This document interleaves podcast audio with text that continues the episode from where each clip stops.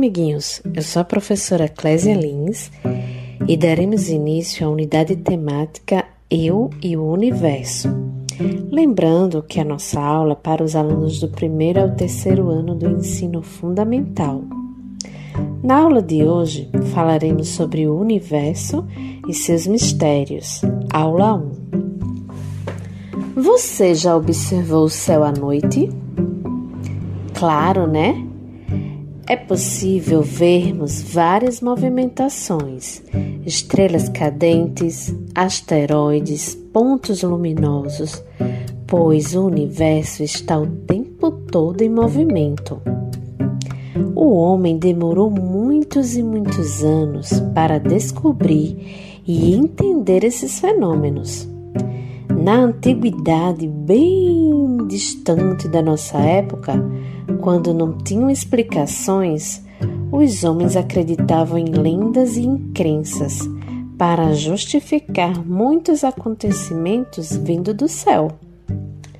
Por exemplo, os chineses acreditavam que o universo era um ovo, como um ovo de galinha, e o planeta Terra ficava no meio, como se fosse a gema. Já os babilônios no céu era como se um mar e a terra era um barco virado de cabeça para baixo nesse mar. Os egípcios acreditavam que o universo era uma caixa quadrada e que o sol viajava de barco para cima e para baixo, sendo a noite e o dia. Os gregos achavam que a terra era um disco dentro de um rio e o sol era puxado por carruagens. Para algumas tribos africanas, o universo era uma cabeça com as metades unidas por uma serpente, como se fosse um deus bravo. Na tribo dos Jurunas, também na África, quem iluminava o dia eram os filhos do deus Sol, quando eles saíam de casa formando assim o dia e a noite. Bom, com essas histórias podemos perceber que o céu sempre causou medo e temor, mas também curiosidade e admiração. E para acalmar as pessoas ou justificar os fenômenos, eles usavam essas lendas e essas crenças. Com o passar dos anos e partindo de muita observação e muita discordância com as explicações existentes, vários estudiosos e pesquisadores conseguiram observar o céu com o auxílio de alguns instrumentos, como a luneta criada por Galileu Galilei. A partir daí, muitas teorias foram desacreditadas e o homem pôde aproximar melhor da realidade do universo. Então foi possível concluir que havia mais estrelas que as que conseguíamos enxergar durante a noite. Também concluíram que na Lua existem montanhas e crateras, que ela não é redonda e lisinha como uma bola, entre outras e outras descobertas. Com o passar do tempo e o aperfeiçoamento de instrumentos e com a tecnologia, foi possível concluir que o universo é infinito, que tem buracos negros ainda inacessíveis pelo homem e também sobre a existência exata de outros planetas no universo. Bom, amiguinhos, pegue o seu caderno e o seu lápis e você vai desenhar o que você entende pelo universo. Qual é a sua visão de universo? Faça um desenho bem bonito com tudo que você acredita existir no nosso universo. Um beijo e até a próxima aula. Oi, tudo bem? Meu nome é Sivaldo Castro, sou professor da Escola Maria Carmelita Cardoso Gama o Kaique da UFAL e hoje eu vim dar uma super aula para a galerinha do quarto ano do ensino fundamental.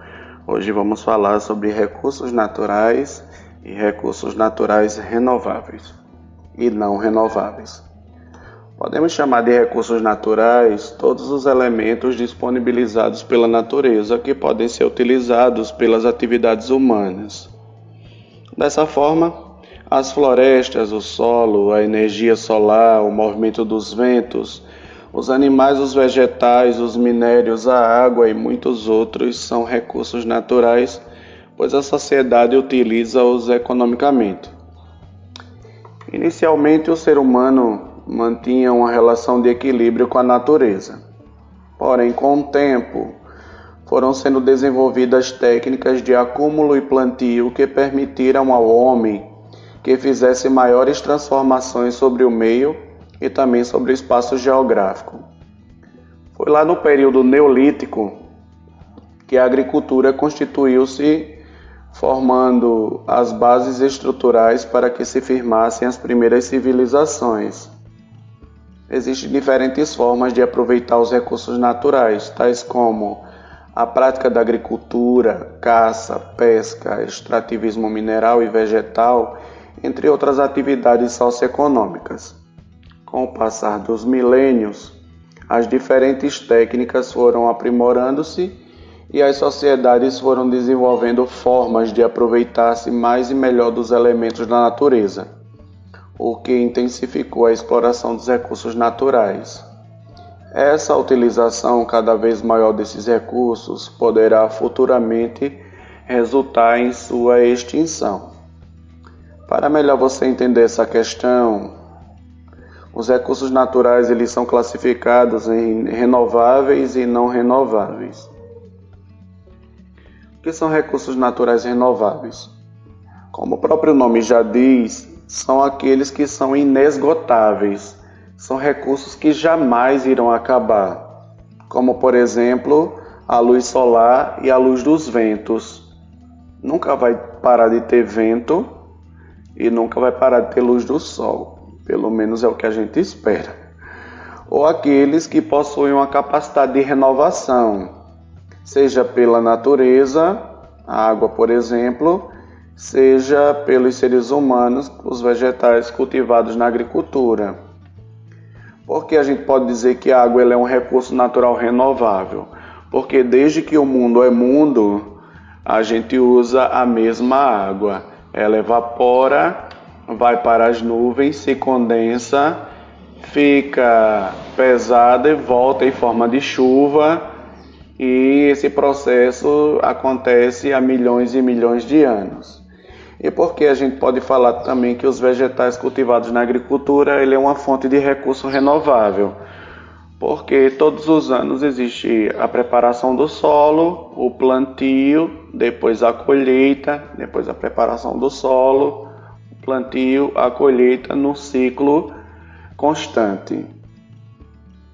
Já os recursos naturais não renováveis são aqueles que não possuem capacidade de renovar-se ou que a renovação é muito lenta, levando milhares e milhares de anos para ser concluída. É o caso do petróleo, que leva um longo período geológico para formar-se, mas é retirado rapidamente graças ao desenvolvimento de técnicas específicas. Os minérios em geral, como ouro, cobre, ferro e, outro, e outros, são exemplos de recursos não renováveis que podem esgotar-se no futuro porque ele é retirado da natureza, mas ele não é reposto. É válido lembrar que até mesmo alguns dos recursos renováveis poderão se tornar mais escassos caso sejam utilizados indevidamente. A água, mesmo se renovando, pode acabar, pois o ser humano só pode consumir água potável, que se diminui cada vez mais com a poluição dos rios e dos recursos hídricos em geral. O solo, por sua vez, não Caso não seja preservado, também pode tornar-se improdutivo. As florestas sofrem com o avanço do desmatamento pelo mundo, de modo a prejudicar ainda mais a disponibilidade dos bens por, ela, por elas fornecidos. Os recursos naturais são subdivididos em dois grupos conforme as capacidades de manterem-se disponíveis ou não na natureza, após a utilização pelas atividades humanas Faça uma listinha no seu caderno de quais recursos da natureza podem ser considerados renováveis ou não renováveis. Um abraço todo especial, fiquem com Deus e até a próxima aula. Tchau, tchau. Se cuida. Olá, gente, tudo bem? Meu nome é Sivaldo Castro, sou professor da Escola Municipal Maria Carmelita Cardoso Gama, Caique da UFAL, e vim trazer mais uma super aula sobre geografia. Hoje nós vamos falar das grandes regiões naturais do Brasil. O Brasil é um país de grande extensão territorial. Nós somos um dos maiores países do mundo em tamanho. Também nós temos uma diversidade de relevo e de vegetação. Só para você ter uma ideia, nós temos vários biomas dentro de um mesmo país. Podemos citar é, a Caatinga, nos lugares mais quentes, nós temos a região litorânea, nós temos a Mata Atlântica, nós temos a floresta amazônica, então nós temos vários biomas dentre porque o país também é um país muito grande. O modo de vida e a forma de trabalho em cada região também variam bastante. Para facilitar o ensino da geografia, a pesquisa, a coleta e a organização de dados sobre o país, bem como o planejamento do governo para atuação nos estados, o Instituto Brasileiro de Geografia e Estatística, o IBGE, dividiu o Brasil em cinco regiões administrativas, que são elas: região Norte, região Nordeste, região Sudeste, região Centro-Oeste e região Sul. O que essas regiões elas têm em comum? basicamente o, que foi é, o critério adotado pelo IBGE são as semelhanças. Então pegaram-se todos aqueles estados que se assemelhavam e colocaram eles todos juntos formando cada, um dessa, cada uma dessas cinco regiões. Por exemplo, no Nordeste nós somos nove estados e todos os estados são muito parecidos. Tem uma parte litorânea, tem uma parte de zona da mata, tem uma parte de agreste e tem uma parte de sertão. Então é tudo muito parecido. A fala, os costumes, é, o modo de vida da população.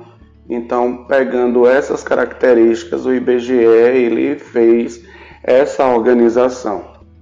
É claro que no passado existiram outras organizações que levavam em conta outros critérios, mas os critérios agora atual é principalmente o critério natural, né, as características naturais e as características do povo.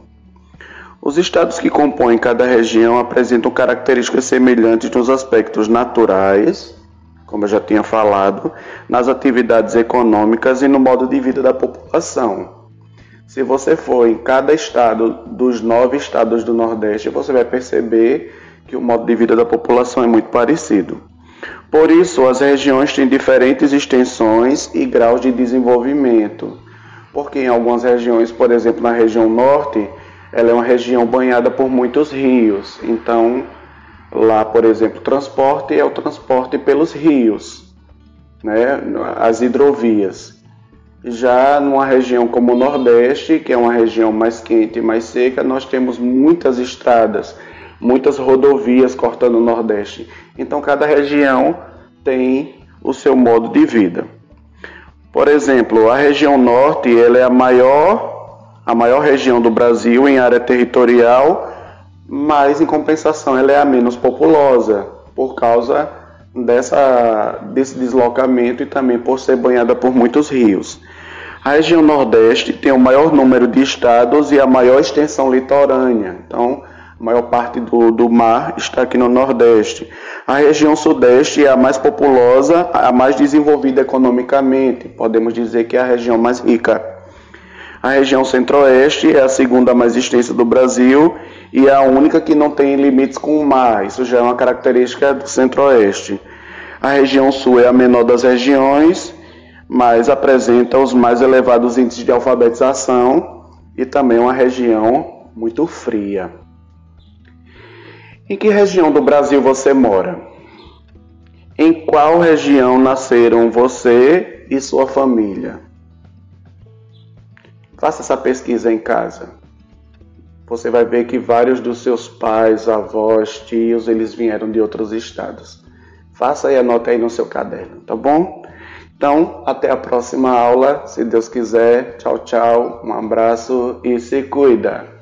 Olá, queridos alunos. Aqui quem está falando é a professora Laura, da Escola Benedita da Silva, retornando para conversar mais um pouco com vocês sobre um tema que a gente já vem é, estudando há algumas semanas, tá? É a escola, isso sim e para hoje, né, a gente vai pensar mais um pouquinho. A escola tem tanta coisa boa para ser falada, não é isso? Então a gente vai pensar mais um pouco sobre esse ambiente, sobre esse espaço que por enquanto a gente não está podendo ir ainda, não é? Mas quem sabe em breve a gente possa retornar. Enquanto isso, a escola está sendo em casa, não é assim? que possamos aproveitar este momento junto com a família e aprender um pouco mais. Sim, a escola, aquele ambiente onde encontramos amigos, encontramos professores, encontramos os, os é, diversos profissionais, aqueles que ficam na secretaria, o pessoal da limpeza. Então, Todos esses profissionais são tão importantes e eles também constroem a escola, não é isso? Sim. E nesse momento agora que a gente não está podendo frequentar a escola, mesmo assim a gente vai é, escutar uma música que fala sobre a escola. E depois a gente vai fazer uma atividade bem legal, isso mesmo. Bem, a escola é, tem um nome. Isso mesmo, tem um nome. Cada escola tem o seu nome e tem a palavra escola. Isso mesmo. Pronuncia aí em casa a palavra escola. Tá certo? Pronunciaram? Pois bem, escola. Então a gente percebe, sente, identifica no momento que a gente fala que a palavra escola tem três sílabas. Isso mesmo. Mas o que, é que a gente pode observar também né, na palavra escola? Nós podemos observar quantas letras a palavra tem, quantas vogais e quantas consoantes. Isso mesmo, porque nós sabemos que para formar as diversas palavras que existem, nós sabemos que existe um nosso alfabeto, isso mesmo. Então, o alfabeto é formado por consoantes e por vogais. Isso. E daí, essas consoantes e essas vogais estão estar presentes de diversas maneiras, sendo organizadas em diversas palavras que vão dar nome às coisas, às pessoas, a tudo que existe ao nosso redor. Isso mesmo. Vamos é, escutar agora uma musiquinha que fala sobre a escola e depois eu vou falar melhor sobre essa atividade que vai envolver a escrita da palavra escola, tá certo? Vamos escutar a música e logo depois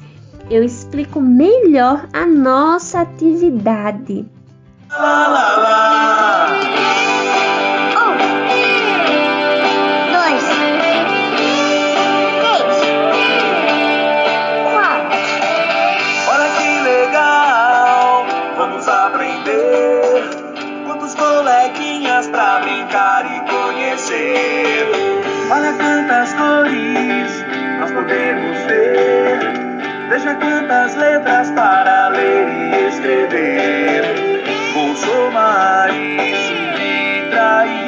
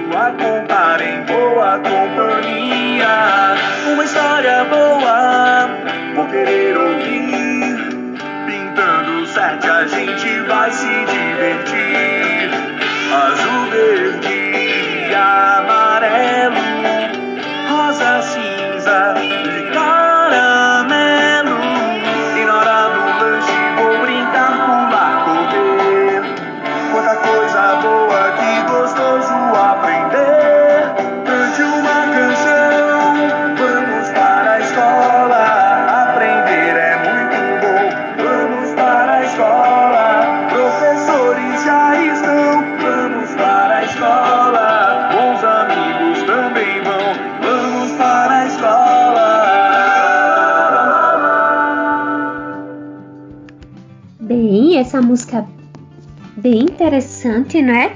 Que fala no alfabeto, que fala nos números, não é isso? Então, a gente vai fazer a atividade agora. Eu espero que vocês já estejam com o caderno próximo. E faz o cabeçalho, que é o nome da escola, o seu nome, o nome da sua professora. E logo em seguida você escreve com a letra bem bonita também a palavra escola, apenas a palavra escola, tá? E depois que escrever a palavra escola, você vai contar quantas vogais tem a palavra escola. Conta e escreve o número ao lado da palavra escola. Vai escrever vogais com a ajuda de algum alguém, né, da sua família, algum adulto. Daí você vai escrever a palavra escola, vai contar as vogais e ao lado vai escrever três vogais. E depois vai contar as consoantes, isso mesmo. Quantas consoantes nós encontramos na palavra escola? Daí você vai escrever a palavra consoante e logo após escreve a quantidade de consoante. Lembrando que é, é uma atividade que precisa de ajuda de alguém que possa escrever a palavra vogal e a palavra consoante para vocês também, tá certo? Então, caprichem na atividade. Espero que o caderno de vocês esteja ficando bem lindo, tá? Com todas as atividades, com todo zelo, com todo cuidado. E se cuidem e até o nosso próximo encontro, tá bom? Um beijão da tia Laura e até a próxima semana.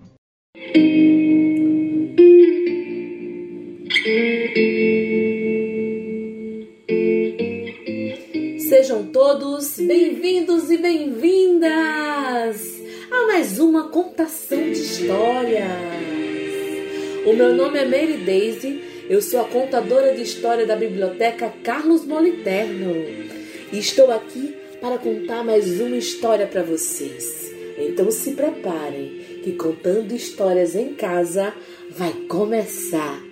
A história de hoje é sobre o amor, a sorte e a fortuna. Sobre um homem que precisava mudar a sua vida de qualquer jeito, porque aquela sina já não dava mais. Já não dava mais para continuar vivendo naquele sofrimento. És minha santa, és minha amada. Fui te encontrar pra me perder. Ele, agoniado com aquilo, chegou para sua mulher e disse: Ô oh Maria, já tô agoniado com essa sina. Eu tô precisando mudar isso tudo, mulher. Eu vou sair. Eu vou sair pela essa estrada. Eu vou sair por esse mundo e vou procurar. Eu vou procurar uma resposta e sei que ah, ah, eu sei que Jesus vai me iluminar. E ele saiu.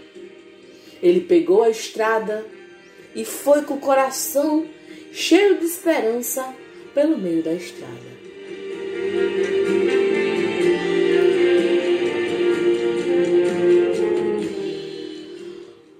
Quando ele chegou lá na frente, que ele aprumou a vista, ele viu três pessoas se aproximando dele.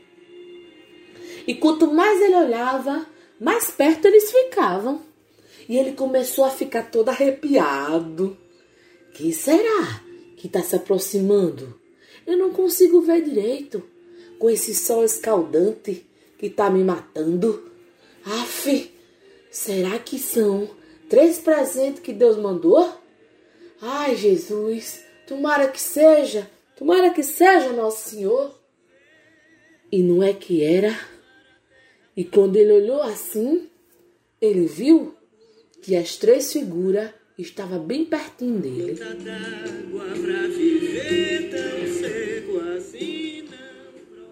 Boa tarde, moço. É José? Sim, sou eu. Sou eu sim, sou eu, Zé. Oh, muito bem, senhor. Eu gostaria que, por favor, você me apresentasse aonde você mora, que nós estamos aqui, amando de nosso Senhor, para lhe dar o presente que você tanto esperava. Eita, minha gente! O peito de Jé se encheu no peito de felicidade. Jesus tinha ouvido ele! Aleluia! E ele foi, ele voltou todo aquele caminho que ele tinha seguido, com o peito cheio de esperança por um futuro melhor.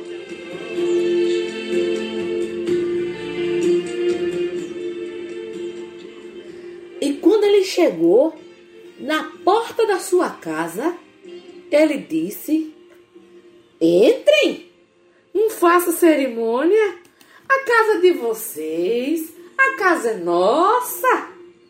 Oh, mas nós três não podemos entrar, não. Dos três só pode entrar um? Oxe, e por quê? Se vocês três me acompanharam durante toda essa estrada. Entre, não faça cerimônia, não. A casa de pobre, mas é limpinha, ora. Zé não tinha entendido. Não era a casa ou o que tinha dentro. Era porque aquilo era presente de Deus, mas só um podia entrar. Essas coisas da vida que a gente tem que escolher. E, os, e eles explicaram pro Zé.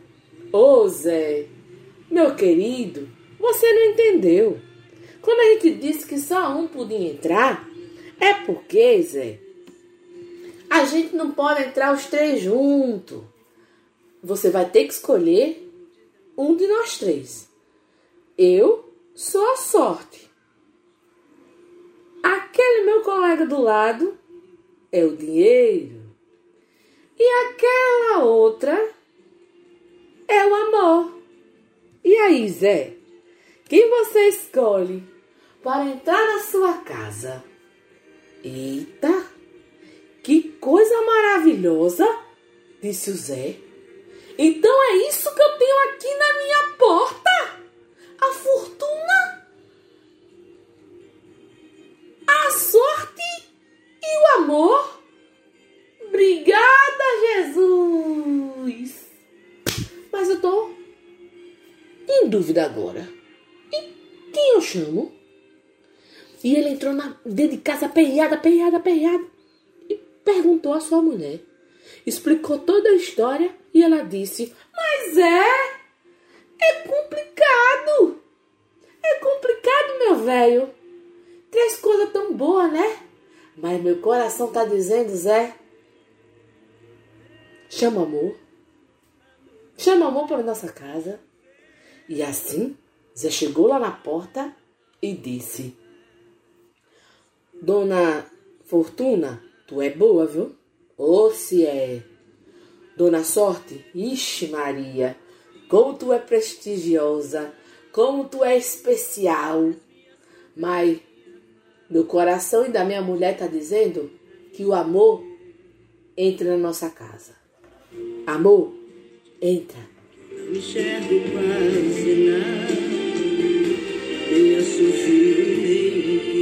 E quando o amor entrou, ai gente, a casa se iluminou, as coisas ganharam cor, ganharam magia, ganharam tudo de bom. O amor transformou aquela escuridão em luz e disse: Zé, se você tivesse escolhido a sorte, a sorte é traiçoeira. Do mesmo jeito que ela entra, ela sai por outra porta. Ai, quem sabe, sou eu, o quanto a sorte é adilosa. Se você tivesse escolhido o dinheiro, do mesmo jeito que o dinheiro entra, o dinheiro vai embora. O dinheiro é como um vento que não fica preso de jeito nenhum. Ele sai pela primeira porta. Mas como você escolheu a mim, o amor, o amor tudo transforma, o amor tudo transborda e acaba a sorte e o dinheiro entrando junto comigo. E assim aconteceu. As três coisas boas que Deus deu entrou na sua casa. E Zé, ai Zé, usufruiu do amor, o amor que tudo transforma e que as coisas vão se agregando a ele. E assim, como Zé, eu peço para vocês abrir a porta para o amor.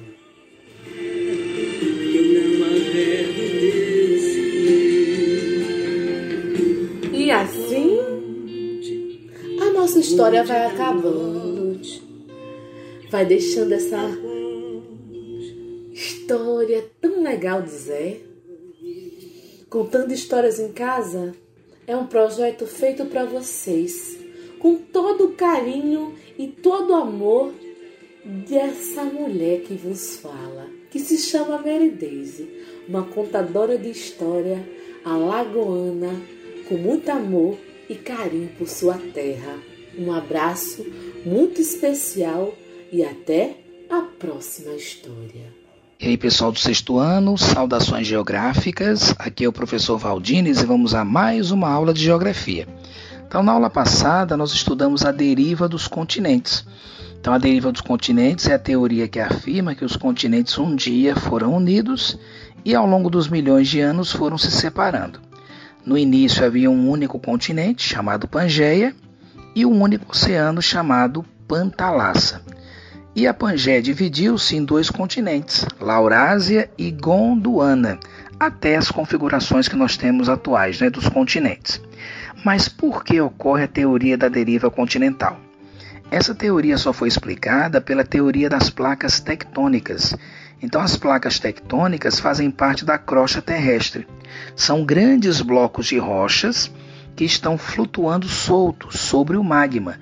Então, quando as placas tectônicas se movimentam, os continentes também se movimentam. Então, a deriva continental só ocorre por conta das placas tectônicas. Mas as placas tectônicas também ajudam a explicar outros fenômenos que ocorrem na Terra. Por exemplo, nos limites entre as placas tectônicas, nas bordas, ocorrem terremotos e vulcões, porque é justamente onde as placas tectônicas se chocam. Então, essas áreas são chamadas áreas de instabilidade geológica. É muita atividade vulcânica e muitos terremotos. A área do mundo com mais terremotos é o chamado Círculo de Fogo do Oceano Pacífico. Pega, por exemplo, o oeste da América, como o Chile, pega a Ásia, como o Japão, e a Oceania, como a Nova Zelândia. Ah, então, essa é a área que realmente tem mais vulcões e terremotos no mundo. Já o centro de uma placa tectônica são as áreas chamadas geologicamente estáveis. São áreas onde praticamente não existem muita atividade vulcânica, com algumas exceções, como no Havaí, e também existem terremotos chamados de baixa magnitude ou terremotos mais fracos, como no caso do Brasil.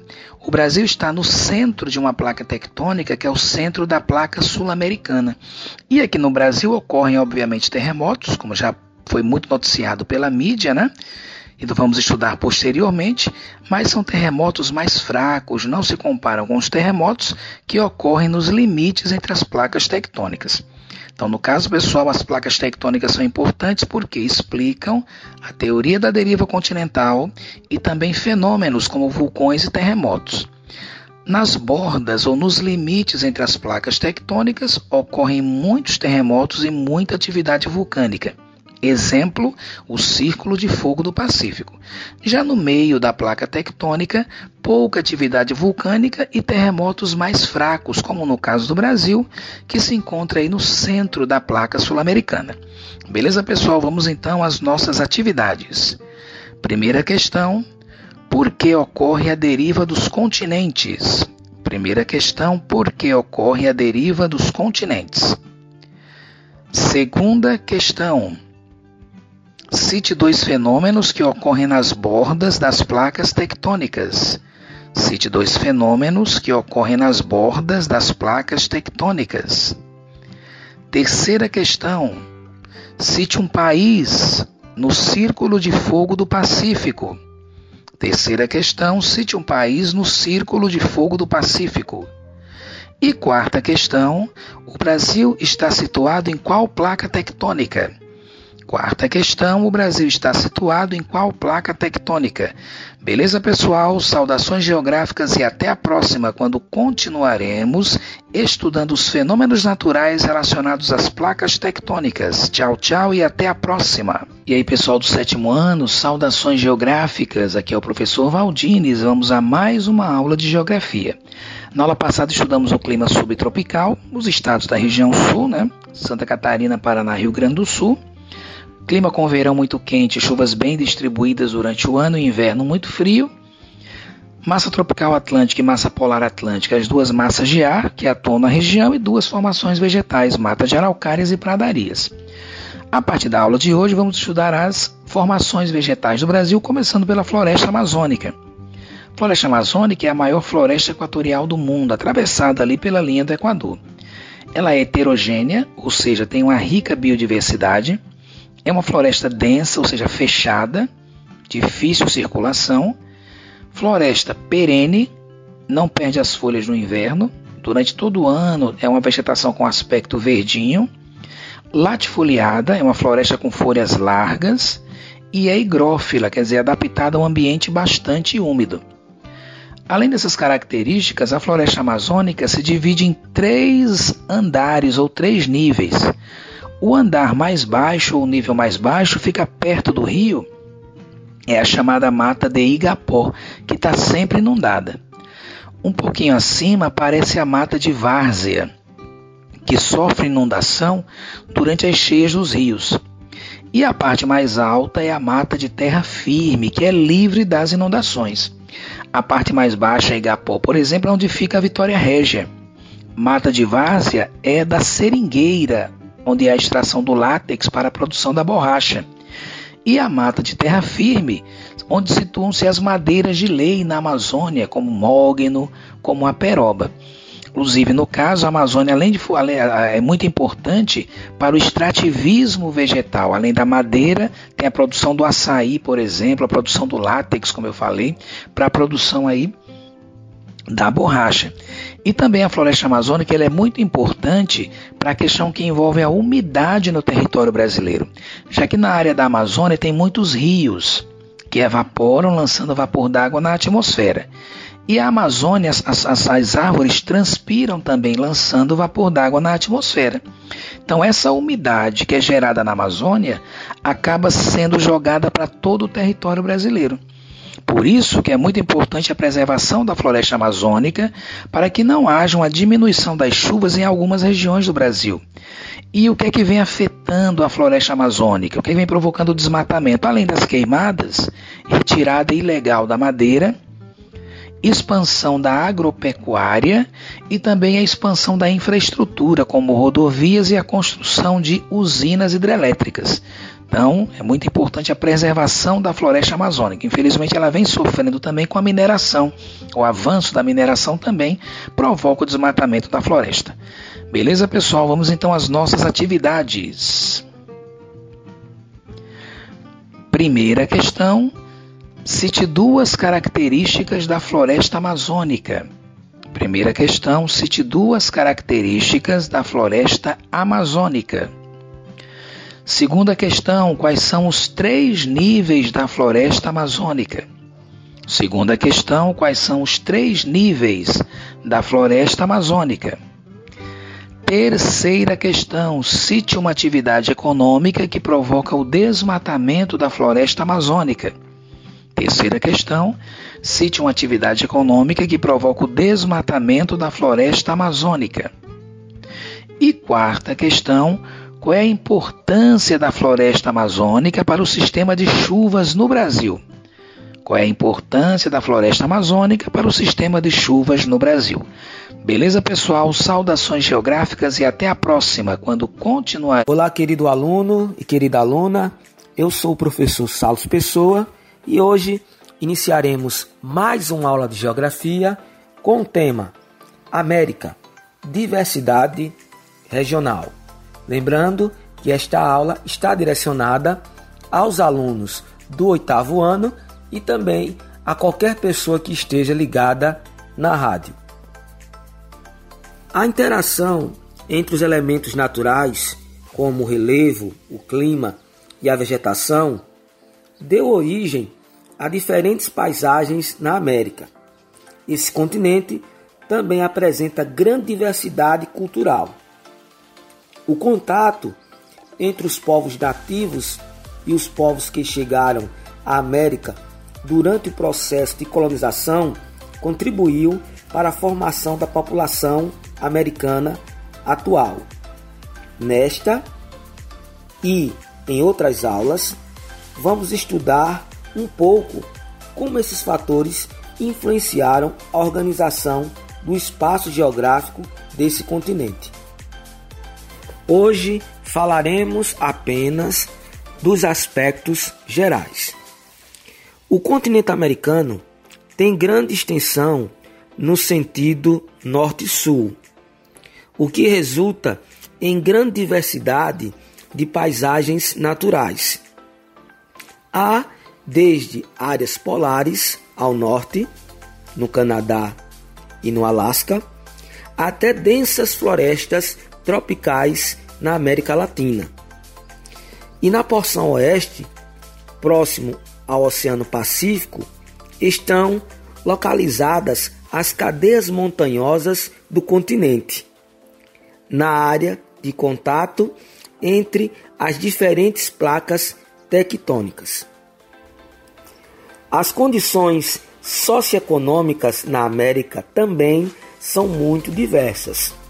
Nesse continente, há países desenvolvidos que oferecem boa qualidade de vida a seus habitantes, como os Estados Unidos e o Canadá, e países menos desenvolvidos, como o Haiti e El Salvador, que têm grande dificuldade em oferecer serviços básicos adequados à população, como saúde e segurança. Economicamente, o continente se destaca pela existência de áreas altamente industrializadas e por abrigar algumas das regiões agrícolas mais produtivas do mundo. Além disso, na América se localiza a maior potência política e econômica do mundo, os Estados Unidos. Vale ressaltar ainda que o continente americano é muito diversificado no que diz respeito aos aspectos físicos, culturais, populacionais e econômicos. E por hoje é só. Como atividade, sugiro que você sugiro que você busque um mapa mundi e tente localizar os países que fazem parte da América. Esse exercício nos ajudará a entender melhor os próximos assuntos. E por hoje é só. Até a próxima. Olá, querido aluno e querida aluna. Eu sou o professor Salos Pessoa e hoje iniciaremos mais uma aula de geografia com o tema Relevo da Europa. Lembrando que esta aula está direcionada aos alunos do nono ano e também a qualquer pessoa que esteja ligada na rádio nesse momento. Entre as formas de relevo do continente europeu, podem ser encontrados as planícies, os baixos planaltos e as cadeias montanhosas. As estruturas geológicas são formadas tanto por dobramentos modernos, ou seja, formações rochosas recentes, quanto por maciços antigos, que são os primeiros blocos rochosos formados na Terra. Ao longo da história, as planícies europeias, que apresentam altitudes médias inferiores a 200 metros, foram intensamente ocupadas, sobretudo aquelas localizadas nas áreas próximas aos rios. As áreas planas, com solos de grande fertilidade natural, eram favoráveis à prática da agricultura e contribuiu bastante para o surgimento das cidades no entorno delas. Atualmente, as planícies são ocupadas pela agricultura mecanizada, o que ocorre em toda a faixa central plana do continente, desde a Espanha e a França até a Rússia e a Ucrânia. As cadeias montanhosas concentram-se ao sul da Europa. As principais são os Alpes, os Pirineus, os Cárpatos, os Apeninos e o Cáucaso, formadas por dobramentos modernos. No norte do continente encontra-se os Alpes escandinavos, localizados na Noruega e na Suécia, e os Montes Urais, localizados na Rússia. Ambos são constituídos de maciços antigos. Acabei de fazer uma breve descrição do relevo europeu. Eu quero que você saiba o seguinte: sempre que nós estudarmos relevo, além de identificarmos as formas de relevo de um lugar, é necessário entender como o homem se apropria desse relevo, como ele constrói o espaço geográfico a partir da relação homem e aspectos naturais. Ou seja, homem, aspectos naturais. Vale salientar também que o relevo ele influencia no clima, na vegetação, na hidrografia e acaba influenciando a forma como o homem organiza o seu espaço geográfico. Como falei, mais importante do que identificar as formas de relevo é entender essa relação homem-relevo. E por hoje é só. Como atividade, sugiro que você busque um mapa mundi e procure identificar os países que fazem parte do continente europeu. Esse exercício nos ajudará a entender os próximos assuntos. E por hoje, amigos, é só. Até a próxima!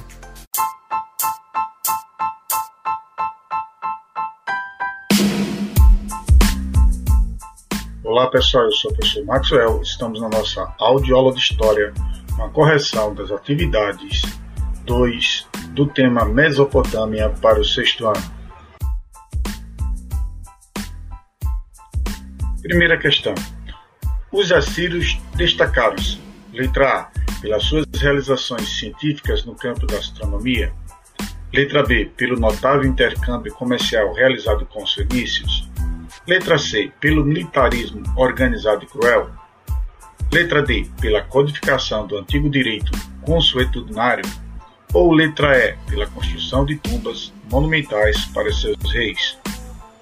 Como resposta a essa primeira questão, os assírios destacaram-se pelo militarismo organizado e cruel. Portanto, alternativa C. Segunda questão. Com base nos códigos de leis mais antigos da história da humanidade, o princípio de Italião determinava: letra A. Ame o próximo como a ti mesmo. Letra B olho por olho e dente por dente. Letra C.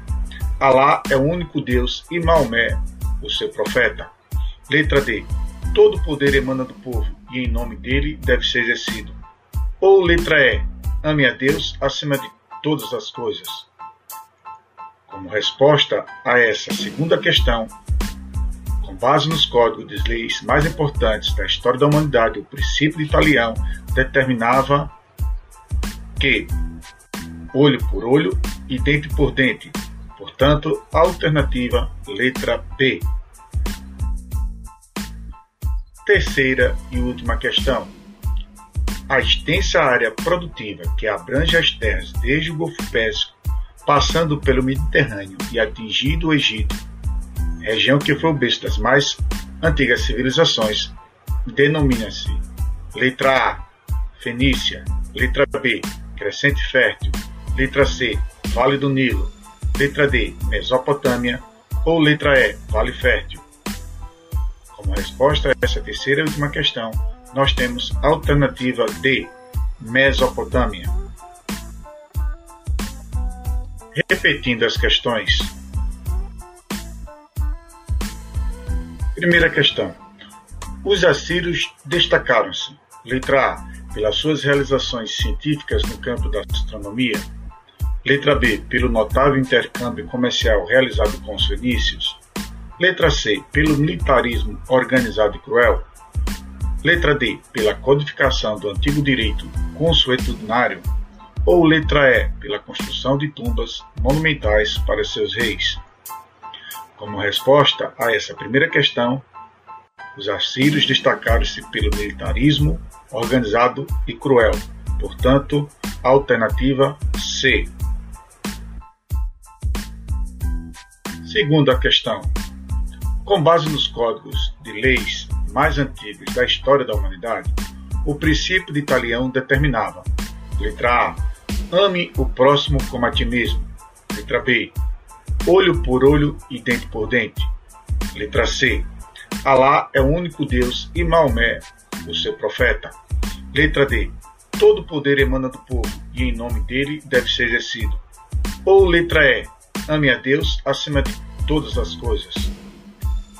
Como resposta a essa segunda questão, com base nos códigos de leis mais importantes da história da humanidade, o princípio de Italião determinava que olho por olho e dente por dente. Portanto, alternativa letra B. Terceira e última questão. A extensa área produtiva que abrange as terras desde o Golfo Pérsico passando pelo Mediterrâneo e atingindo o Egito, região que foi o berço das mais antigas civilizações, denomina-se letra A, Fenícia, letra B, Crescente Fértil, letra C, Vale do Nilo, letra D, Mesopotâmia ou letra E, Vale Fértil. Como resposta a essa terceira e última questão, nós temos alternativa D, Mesopotâmia. Até mais, um forte abraço, pessoal.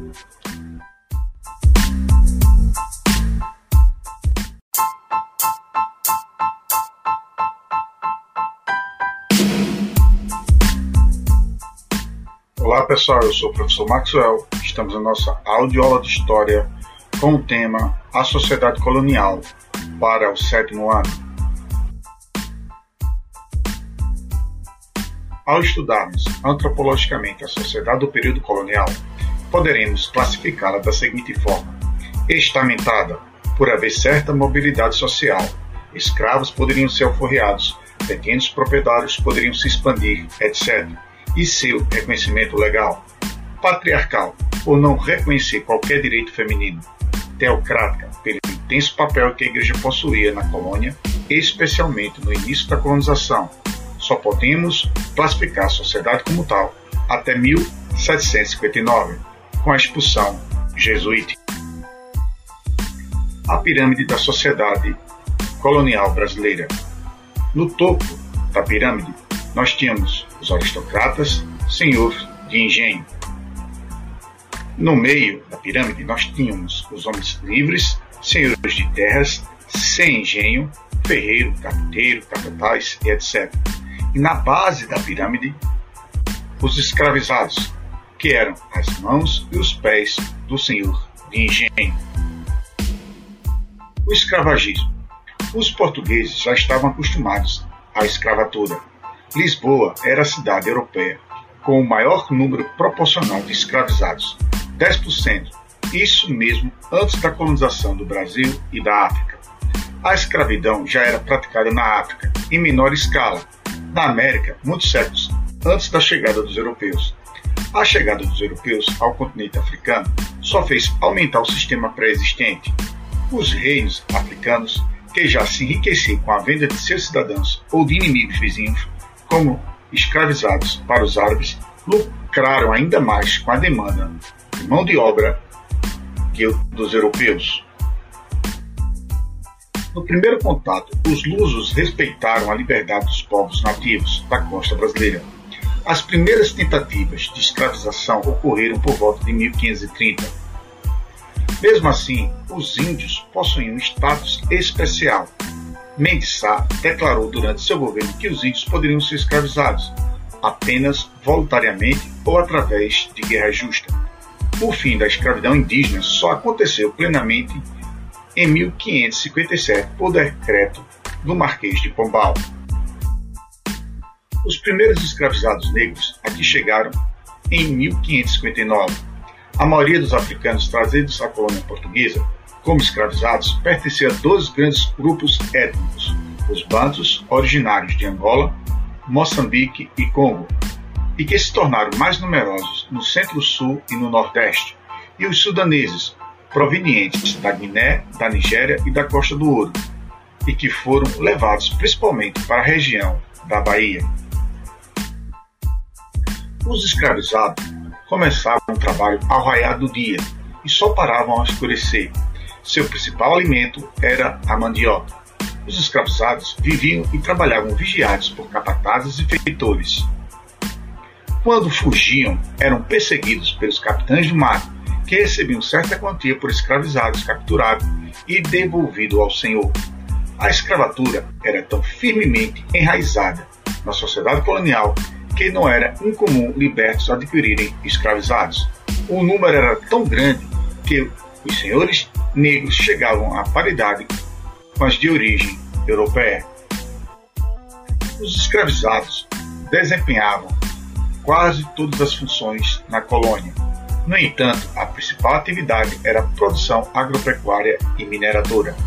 Devido à baixa capacidade portuguesa de ocupação, as mulheres escravizadas também serviam de reprodutoras para os homens brancos.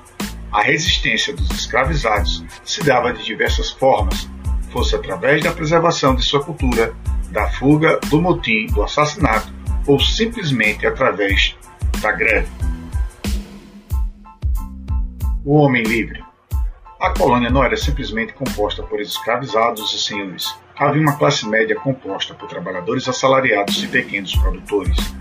Dita classe média incluía tanto brancos vindos de Portugal e negros libertos. Apesar da posse de terras e escravizados, da ancestralidade branca e de até mesmo títulos de nobreza que alguns podiam ter, os negros, índios e mestiços jamais chegavam ao topo da pirâmide social. Os trabalhadores brancos vieram inicialmente para o Brasil para exercer funções às quais os escravizados africanos não podiam ou não sabiam fazer sozinhos, como marcenaria, olaria, instalação de maquinário, controle social, etc. Esse fluxo foi cortado quando até mesmo isso os negros passaram a ser incumbidos de fazer. Os trabalhadores livres, que agora se viam desempregados, migraram para as cidades e desenvolveram o comércio. Também eram integrantes dessa classe média os funcionários que eram mandados até a colônia pelo rei de Portugal para as funções administrativas. Esse grupo geralmente se fixava na região e formava alianças e casamentos com a classe senhorial. Havia também os pequenos proprietários chamados de pés rapados, pela ausência de sapatos ou de agregados. Os agregados poderiam ter seu próprio lote de terra ou ter arredado um do senhor de engenho.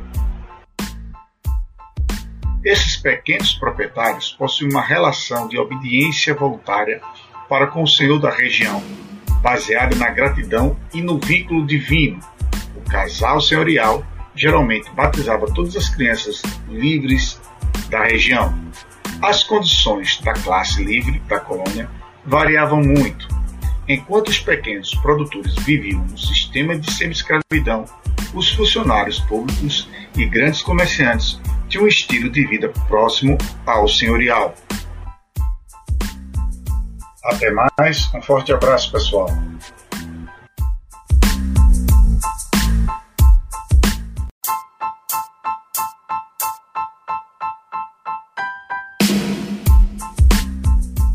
Olá pessoal, eu sou o professor Maxwell. Estamos na nossa audioaula de História com a correção das atividades propostas para o oitavo ano, as ideias iluministas cruzam o Atlântico. Primeira questão. A independência dos Estados Unidos teve forte influência de uma corrente filosófica da época. Marque a alternativa correta. Letra A. Corrente filosófica escolástica. Letra B corrente filosófica Iluminismo. Letra C, corrente filosófica patrística. Letra D, corrente filosófica Humanismo. Como resposta a essa primeira questão, nós temos letra B, corrente filosófica Iluminismo. Segunda questão, como eram chamados os Estados Unidos na época colonial? Letra A, colônia americana. Letra B, colônia inglesa. Letra C, 13 colônias. Letra D, 13 Américas. Na resposta a essa segunda questão, nós temos letra B, colônia inglesa. Terceira questão. Em 1765, a Inglaterra criou a lei do selo. Defina o que foi esta lei e qual a reação ela provocou. Na resposta a essa terceira questão, nós temos a lei do selo estabeleceu que todos os impressos que circulavam pela colônia deveria ter um selo da metrópole com a intenção de recolher mais imposto da colônia, e a reação da população local foi o aumento do descontentamento, e como forma de protesto se reuniram em Nova York para rejeitar o imposto e pedir participação no parlamento inglês. Quarta questão. Em 1773, a Inglaterra criou a Lei do Chá. Defina o que foi essa lei e o que ela provocou. Como resposta a essa quarta questão, nós temos a lei do chá aumentou a taxação em cima da comercialização do chá e deu o monopólio de venda para a Companhia das Índias Orientais. Ela provocou um contrabando de chá na colônia e causou o Boston Tea Party, festa do chá de Boston, que foi um protesto que os colonos jogaram carregamento de chá pertencente à Companhia das Índias Orientais na água do porto. Quinta e última questão. Sobre a independência dos Estados Unidos, assinale a alternativa correta. Letra A. A origem do movimento da independência deve ser encontrada no desenvolvimento uniforme das três colônias inglesas. Letra B. O crescimento do comércio triangular praticado pelas colônias de povoamento situadas no sul gerou atritos com a metrópole. Letra C segundo Congresso Continental de Filadélfia definiu a necessidade de separação dos Estados Unidos através da Declaração de Independência e instauração da independência das três colônias. Letra D. A política de conciliação adotada pela Inglaterra retardou o processo de independência das três colônias. Como resposta a essa quinta e última questão, nós temos letra C. O segundo Congresso Continental de Filadélfia definiu a necessidade de separação dos Estados Unidos através da Declaração de Independência e instalação da independência das 13 colônias. Repetindo as questões. Primeira questão. A independência dos Estados Unidos teve forte influência de uma corrente filosófica da época. Marque a alternativa correta. Letra A. Corrente filosófica escolástica.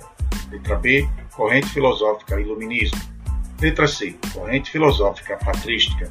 Letra D, corrente filosófica humanismo. Como resposta a essa primeira questão, nós temos letra B, corrente filosófica iluminismo. Segunda questão, como eram chamados os Estados Unidos na época colonial? Letra A, colônia americana. Letra B, colônia inglesa. Letra C, 13 colônias. Letra D, 13 Américas. Resposta a essa segunda questão, nós temos letra B, colônia inglesa. Terceira questão. Em 1765, a Inglaterra criou a Lei do Selo.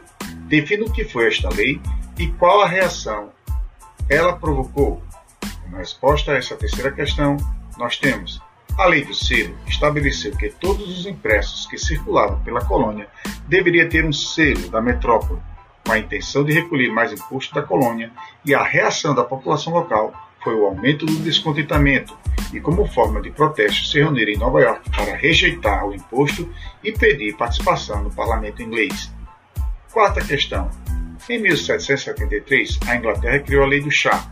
Defina o que foi essa lei e o que ela provocou. Como resposta a essa quarta questão, nós temos a lei do chá aumentou a taxação em cima da comercialização do chá e deu o monopólio de venda para a Companhia das Índias Orientais. Ela provocou um contrabando de chá na colônia e causou o Boston Tea Party, festa do chá de Boston, que foi um protesto que os colonos jogaram um carregamento de chá pertencente à Companhia das Índias Orientais na água do porto. Quinta e última questão. Sobre a independência dos Estados Unidos, assinale a alternativa correta. Letra A. A origem do movimento da independência deve ser encontrada no desenvolvimento uniforme das três colônias inglesas. Letra B.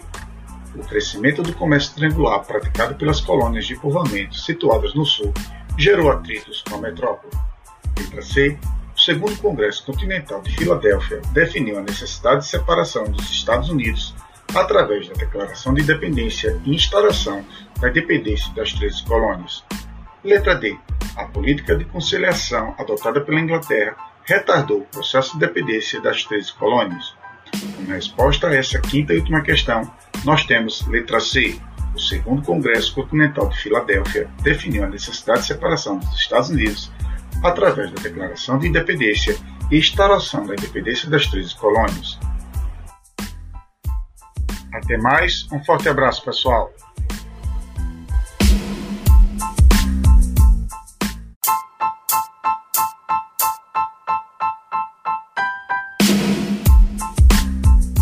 Olá pessoal, eu sou o professor Maxwell. Estamos na nossa audiola de História com a proposta de atividade sobre a Guerra Fria para o nono ano. Primeira questão. Guerra Fria foi o nome dado a um conflito após a Segunda Guerra Mundial, 1945, envolvendo dois países que adotaram sistemas político-econômicos opostos, capitalismo versus socialismo. Os dois países protagonistas da Guerra Fria são letra A, Estados Unidos e Japão, letra B, Inglaterra e União Soviética, Letra C, União Soviética e Itália. Letra D, Alemanha e França. Ou letra E, Estados Unidos e União Soviética. Segunda questão, discorra sobre as principais características da Guerra Fria. Terceira questão, o Pacto de Varsóvia, criado em 1955 e extinto em 1991, teve como principal objetivo, letra A, reunir os países socialistas como a Alemanha Oriental e a Alemanha Ocidental contra a OTAN. Letra B. Consolidar a influência soviética sobre os países da Europa Oriental. Letra C. Conter a influência soviética sobre os países da Europa Oriental. Letra D. Consolidar a influência socialista na Europa Ocidental. Ou letra E. Consolidar a influência capitalista na Europa Oriental. Quarta e última questão. A Guerra Fria foi a expressão utilizada para caracterizar um tipo de política externa decorrente da letra A polarização do mundo em dois blocos políticos militares entre as duas guerras mundiais. Letra B. Polarização do mundo em blocos interessados na exploração e posse da Sibéria. Letra C. Polarização do mundo em dois blocos políticos militares após a Segunda Guerra Mundial. Letra D. Polarização do mundo em dois blocos liderados pela Alemanha, Itália e Japão. De um lado, a Inglaterra, Rússia, Estados Unidos e França de outro. Letra E a disputa das áreas árticas e antárticas após a Segunda Guerra Mundial. Repetindo as questões. Primeira questão. Guerra Fria foi o nome dado a um conflito após a Segunda Guerra Mundial, 1945, envolvendo dois países que adotaram sistemas político-econômicos opostos, capitalismo versus socialismo. Os dois países protagonistas da Guerra Fria são letra A, Estados Unidos e Japão, letra B, Inglaterra e União Soviética, letra C, União Soviética e Itália, letra D, Alemanha e França, ou letra E, Estados Unidos e União Soviética. Segunda questão, discorra sobre as principais características da Guerra Fria. Terceira questão, o Pacto de Varsóvia, criado em 1955 e extinto em 1991, teve como principal objetivo, letra A, reunir os países socialistas como a Alemanha Oriental e a Alemanha Ocidental contra a OTAN. Letra B, consolidar a influência soviética sobre os países da Europa Oriental. Letra C, conter a influência soviética sobre os países da Europa Oriental. Letra D, consolidar a influência socialista na Europa Ocidental. Ou letra E, consolidar a influência capitalista na Europa Oriental. Quarta e última questão. A Guerra Fria foi a expressão utilizada para caracterizar um tipo de política externa decorrente da letra A, polarização do mundo em dois blocos políticos militares entre as duas guerras mundiais. Letra B, polarização do mundo em blocos interessados na exploração e posse da Sibéria. Letra C, polarização do mundo em dois blocos políticos militares após a Segunda Guerra Mundial. Letra D. Polarização do mundo em dois blocos liderados pela Alemanha, Itália e Japão. De um lado, a Inglaterra, Rússia, Estados Unidos e França de outro. Letra E. A disputa das áreas árticas e antárticas após a Segunda Guerra Mundial. Até mais, um forte abraço, pessoal. Olá, pessoal. Meu nome é Graça e eu trabalho como professora na rede municipal de Maceió. Eu estou aqui para contar uma história para vocês. Espero que vocês gostem. O título da história é Mila, a borboleta azul. Vamos lá, pessoal? Mila era uma pequena lagarta recém-saída do ovo e aproveitava a vida num parque cercado por flores e árvores grandes e pequenas. Ela gostava de sentir o cheiro das plantas e as gotinhas de orvalho que caíam nas belas manhãs. Assim fazia pequenos passeios por ali todos os dias. Durante esses passeios, o que Mila mais apreciava era ouvir as vozes alegres das crianças que visitavam o parque. Chamava sua atenção as cantigas e os risos barulhentos e calorosos dos pequenos. Certo dia, o Senhor Tempo enviou uma mensagem para ela, dizendo que já era o momento de se transformar. Lendo a mensagem, ela falou: Eu poderia viver como lagarta pelo resto da vida. Mas a grande árvore do parque, um ser muito sábio, vendo a indecisão de Mila, logo aconselhou: Não pense assim. Você ainda terá muitas emoções na sua vida. A pequena lagarta olhava ao redor e sentia um aperto dentro dela. Na verdade, queria continuar passeando e ouvindo o barulho feliz das crianças, como lagarta mesmo. Porém, a grande árvore continuou. Já vivi muito e vi muitas lagartinhas nesse parque. Posso garantir que nenhuma delas se arrependeu de viver essa experiência. Logo você estará de volta, minha pequena. Então Mila ficou animada e resolveu entrar no casulo, sua nova casa temporária. Dias e horas passaram enquanto a pequena lagarta experimentava aquele lugar quentinho e aconchegante. Quando chegou o momento de sair do casulo, Mila percebeu que estava muito diferente. Ela agora tinha asas Admirou-se nas águas do riacho e pensou bem feliz. Agora sou uma linda borboleta azul. Posso voar e conhecer outros lugares por aí. A primeira coisa que ela queria fazer era voar sobre as flores do parque e brincar com as crianças. Mas cadê as crianças? Mila voou apressadamente a procurá-las. Queria ouvir o riso delas enquanto corriam pela grama verdejante. Ah, e agora com suas belas asas poderia até acompanhá-las por aí. Na busca pelas crianças, encontrou jacaré de papo amarelo e perguntou: Você viu as crianças? Jacaré, com a voz rouca e aquele olhar de poucos amigos, respondeu: Não. Por acaso aqui é lugar para crianças? As asinhas azuis de Mila bateram novamente e ela seguiu voando e perguntando a todos os bichos pelas crianças. Perguntou ao pardal, ao ganso, à joaninha, ao jabuti. Quando estava já desistindo, ouvi uma voz amiga. Olá, bela borboleta! Ao virar-se, viu a grande árvore, sua conselheira. Olá, dona Árvore! Eu sou aquela lagartinha, lembra? Dando uma gargalhada, a grande árvore falou.